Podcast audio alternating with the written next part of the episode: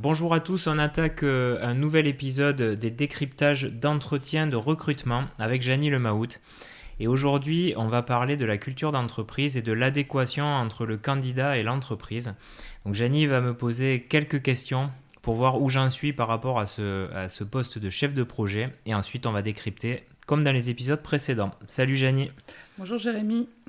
Alors pour commencer, envie de dire la culture d'entreprise euh, et l'adaptation avec le candidat, c'est très important. Pourquoi? Parce que le principal critère de, désamour, entre guillemets, avec l'entreprise, c'est quand il y a une différence euh, dans les valeurs.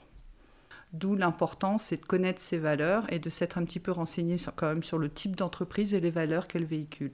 Alors vérifions ça avec euh, une ou deux questions que tu pourrais me poser en entretien.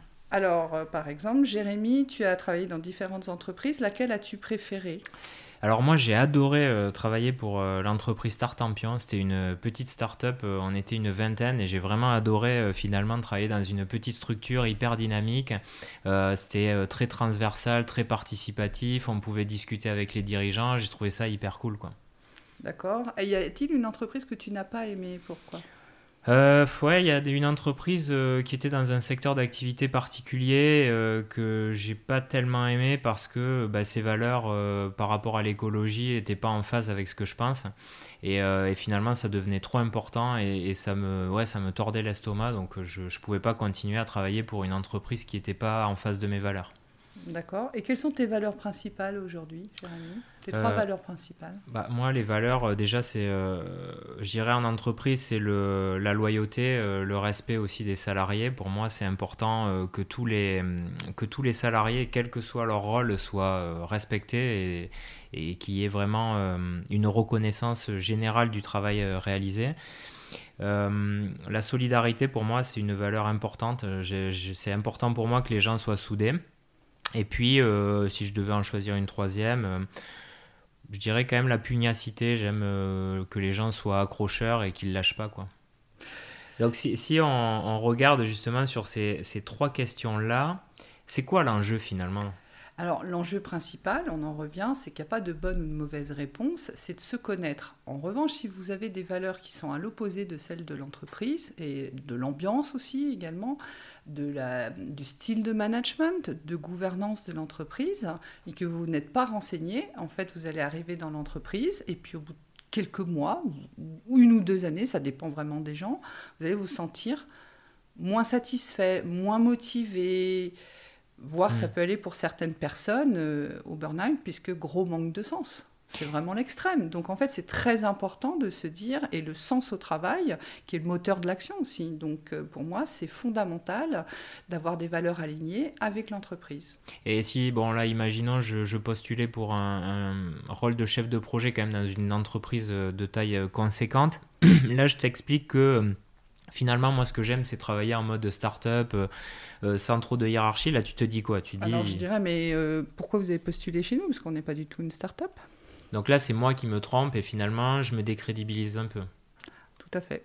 Donc, il faut quand même avoir une certaine cohérence entre ce qu'on va dire et finalement le poste qu'on adresse. Ben, c'est tout à fait ça. Alors après, moi, si je voulais vendre un petit peu le poste et comme j'ai plus d'éléments sur l'entreprise, je pourrais dire oui, on a des modes de fonctionnement qui sont un peu plus start-up sur certains sujets et en même temps, on est multifactoriel, multiculturel, pardon, et puis euh, multi, euh, enfin différentes cultures métiers, donc façon de travailler. Mais ça, par exemple, parce que moi, je le sais. Mais si la personne ne le sait pas, elle a répondu finalement à côté de la plaque parce qu'elle ne s'est pas renseignée mmh. sur l'entreprise. Alors justement, on se renseigne comment? C'est site internet, la Alors c'est les sites internet, c'est sur LinkedIn, c'est des collègues. Euh, et puis après, bien sûr, il y a une part de risque. Mais au moins déjà, il faut se connaître. Il faut voir euh, les, les, grandes valeurs qui sont véhiculées. Euh, oui, alors on sait bien aussi que dans la marque employeur, le plus grand risque pour l'entreprise de, de, mal recruter, c'est d'afficher des choses qui ne sont pas vraies. Et le, le plus gros risque, c'est le décalage avec la réalité. Donc euh, moi, je m'efforce de, de, mettre en avant des choses qui sont absolument euh, concordantes avec la réalité. Hmm. Et euh, est-ce que moi, à l'inverse, je peux poser la question aux recruteurs bah, de ce que véhicule la société, de quels sont les vrais enjeux, ou est-ce que quelque part, c'est pas bienvenu sur un entretien RH de poser cette question-là? Peut toujours poser des questions, mais je dirais que les candidats on, se font eux-mêmes leur propre idée un petit peu de la valeur, des valeurs de l'entreprise et de la culture d'entreprise au travers du process de recrutement.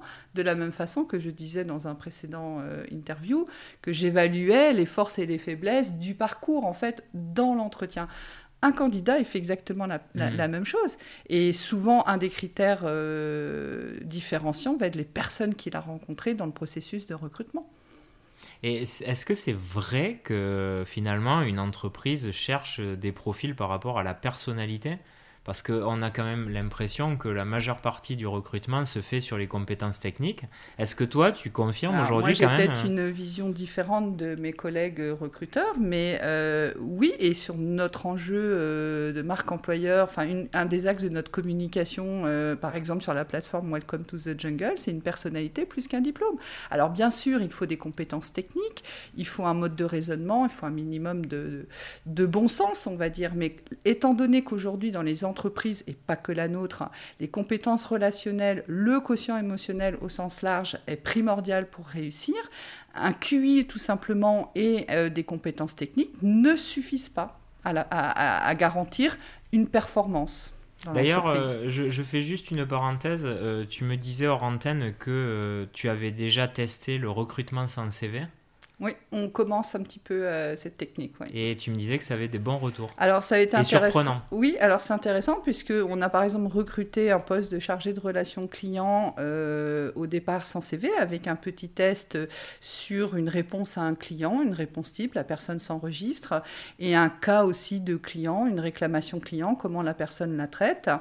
Et euh, après évidemment on demande le CV, mais à la base on n'aurait pas recruté le CV parce que la personne était trop jeune. Et en fait on sait qu'on a des biais dans le recrutement. Alors, c'est pas forcément l'équipe de recrutement qui trouvait que la personne était trop jeune, mais les managers recruteurs parfois nous disent on veut quelqu'un qui a 5 ans d'expérience.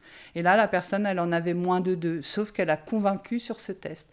Donc, c'est vrai que la technique de, du recrutement sans CV, en tout cas dans la sélection, hein, parce que le CV viendra après, euh, est très intéressante pour ouvrir euh, son esprit et, et le pool de candidats aussi.